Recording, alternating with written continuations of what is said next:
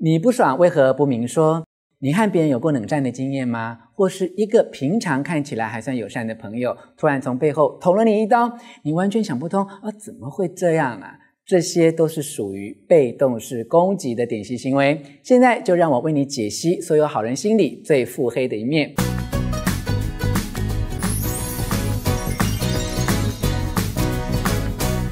我是吴若权，你有没有碰过一种人，或者你自己就是这样的人？表面上说啊，没事啦。其实心中很有事哦，请你试着想象以下的场景：如果你是当事人的话，你会怎么做？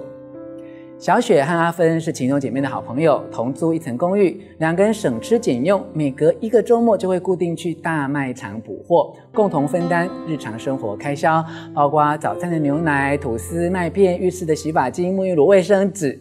有一天早上，小雪醒来赶着上班，正要冲杯牛奶加麦片，却发现牛奶几乎被喝光了。小雪想起昨天晚上阿芬男友深夜来过，隐约听说他肚子很饿，猜想牛奶是被阿芬男友喝的只剩下一汤匙。如果你是小雪，哎，这个时候你会怎么做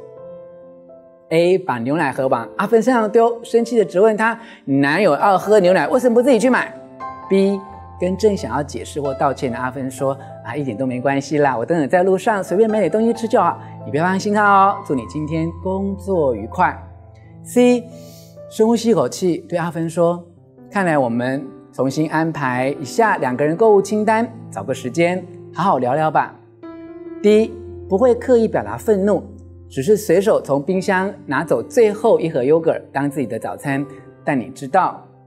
其实那是阿芬的最爱。以上有四个选项，你内心最真实的反应会最接近哪一个？想好答案了吗？选项 A，把牛奶盒往阿芬身上丢，生气的质问，表示个性中带有一点侵略性。侵略性的反应通常只是一时冲动，但背后的目的是想要造成伤害。选项 B，客气的假装一点都没关系。这种个性反映出来是有点消极。通常会做出消极反应的人，并不直接表达自己的需求，也不捍卫自己的权益，往往是因为内心有点自卑感，觉得自己比别人更微不足道。所以忍住满腔的怨气不敢发作。选项 C，深呼吸一口，主动说要找时间聊。这种个性是比较果决的，光是深呼吸一口气的动作就说明了很多内在思考的过程。这样的人认为解决冲突最好的方式就是积极的沟通，并成熟的思考解决问题的方法。选项 D，忍住愤怒，但拿走对方最爱的 yogurt。这种个性的反应就是最典型的。被动式攻击人格，表面上看不到愤怒，但从某个角度而言，这样的做法表示内心充满了报复的意图。既然也让我为难，我也不让你好过。我们再举另外一个上班族的例子哦。阿伟是主管眼中的爱将，他平常工作非常卖力，但对最近的加薪不满意，却没有让主管知道。故意选在公司业务最忙碌的时间，以身体不舒服需要详细的检查为理由，不断请病假，最后甚至坚持提出了辞呈，在家休养，让主管措手不及。以上就是很典型的被动式攻击，又称为消极抵抗，就是习惯用一种看似没有敌意的方式来表达自己内在的愤怒。被动式攻击人格的养成，通常来自童年或青少年时期。它是一种人际关系应对的机制。当一个人觉得自己无能为力，或者当他害怕他对某件事情的反应可能会招致不好的结果，造成双方的冲突或关系的决裂，这种暗自发动攻击的应对方式就开始启动了。家庭里父母的相处模式，可能直接导致子女养成被动式攻击的行为，或是间接鼓励的这种行为。如果父母其中有一方很强势，另外一方比较弱势，这种家庭成长的孩子，几乎难免都会有点被动式攻击倾向。因为父母亲当中个性比较弱势的一方，可能会用被动式攻击的方式来对付强势的一方，在不知不觉中就为孩子树立了榜样。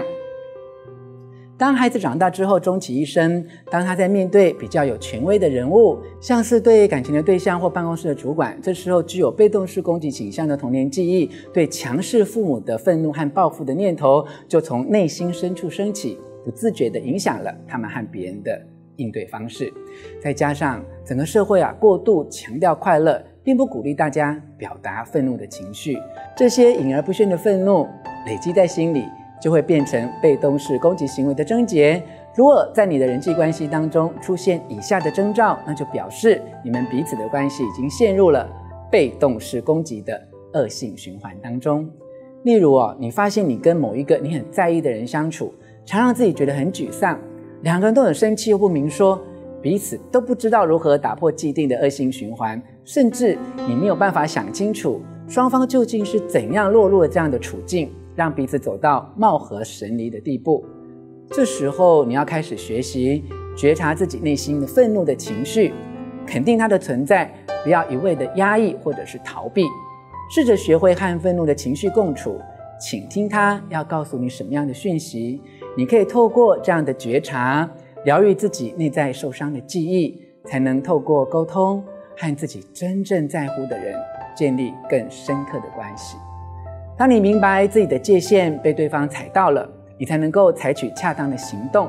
当你能够更清楚自己内在的需求，你就能够向对方提出具体的要求，说出你真正感觉，拒绝对方继续用不合理的方式对待你。当你能够辨识痛苦的情绪，或追溯到受到压抑的情绪，究竟跟自己童年的成长过程有什么样的关联，这样的理解将会减轻你内在的负担。例如哦，我很讨厌浪费时间等待迟到的人。如果一个人跟我约会迟到超过十分钟，我就很容易对他有反感。但是当他匆匆忙忙赶到现场，好声好气向我道歉，我又会勉强自己跟他说，没关系啦。可是接下来哦，相处的时光，我很可能因为内在还在生气，就无法认真投入跟他进行讨论或沟通。我仔细回想自己的成长经验，就知道因为小时候我爸常去打牌。我妈会深夜等他回家。如果爸爸延迟太晚回家，或是那天输钱，他们隔天就很容易吵架，造成整个家庭气氛很差。我学会诚实面对自己内心的感受，找到愤怒的源头，才能够放下控制局面的欲望，重新和对方建立友善的沟通。你必须要能够真正的觉察自己内心的感受，才能够捍卫自己所想要保有的界限。在成长的过程当中，没有明确自我界限的小孩，长大之后会变成习惯采取被动式攻击的大人，因为自卑感作祟的原因，会觉得自己的需求没有受到应有的尊重，对于自己所受到的伤害或是侵犯，心生愤怒，但往往压抑内心的怒火，假以时日，累积在内心的愤怒。会透过报复的手段宣泄出来，挑起你和对方的争端，导致彼此关系的紧张，甚至是决裂。总结来说，会采取被动式攻击，通常是因为心中有所愤怒，但却又不愿意面对两个人之间正式发生冲突。若要改变这样的行为模式，除了觉察自己愤怒的根源之外，还要重新认识冲突。其实冲突啊，并不全是坏事。冲突有助于滋润人际关系，营造更深刻的情感连结。尽管处理冲突的过程中，有时候会让人觉得不舒服，因此你必须要学会温柔而坚定地表达自己内在的感受，以不带指控也不批评对方的方式，说出自己内心真正的想法，并学习成为一个更好的倾听者，让对方也有说出自己感受的机会。若不理性面对眼前的冲突，将会累积更多的愤怒，导致彼此关系在未来有更大的冲突。当你愿意放下被动式的攻击，就会先跟自己和解，并且跟对方好好沟通。以上就是我读完《你不爽为什么不明说》这本书的一点心得，也欢迎大家留言告诉我你是怎么面对被动式攻击型的朋友。说到跟自己和解，就不能不提到内在模式的重建，不仅仅是情绪，甚至关系到思考方式与感受的改变。下一集我们就来谈谈《重建生命的内在模式》这本书，思考重建对我们的意义。最后记得订阅我的频道，也把影片分享给那些为自己情绪所苦的朋友。幸福书房，我们下次见。